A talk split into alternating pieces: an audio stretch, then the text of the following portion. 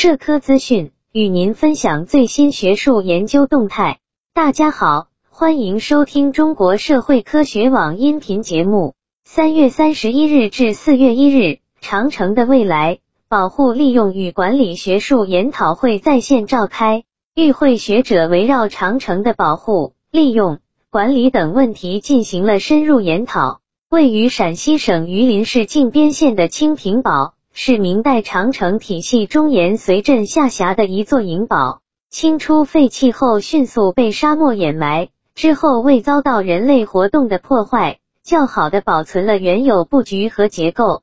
陕西省考古研究院副研究员于春雷介绍说，无论是在清平堡遗址内清理出的明代城隍庙、中心楼、街道以及小型民居院落等遗迹，还是出土的彩绘泥塑神像。石碑及各类建筑、生活类遗物等，都具有明显的军事特征或商业特征，含有明显的中原文化元素或北方文化元素。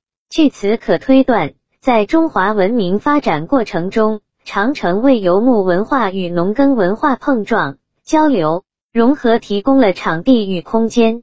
天津大学建筑学院研究员李哲认为，我们要用科技赋能长城保护。推动长城的活化传承，将长城文化、长城精神传播到全球各地。本期节目就到这里。如果您想收听更多音频节目，获取更多学术资讯，请关注和订阅中国社会科学网。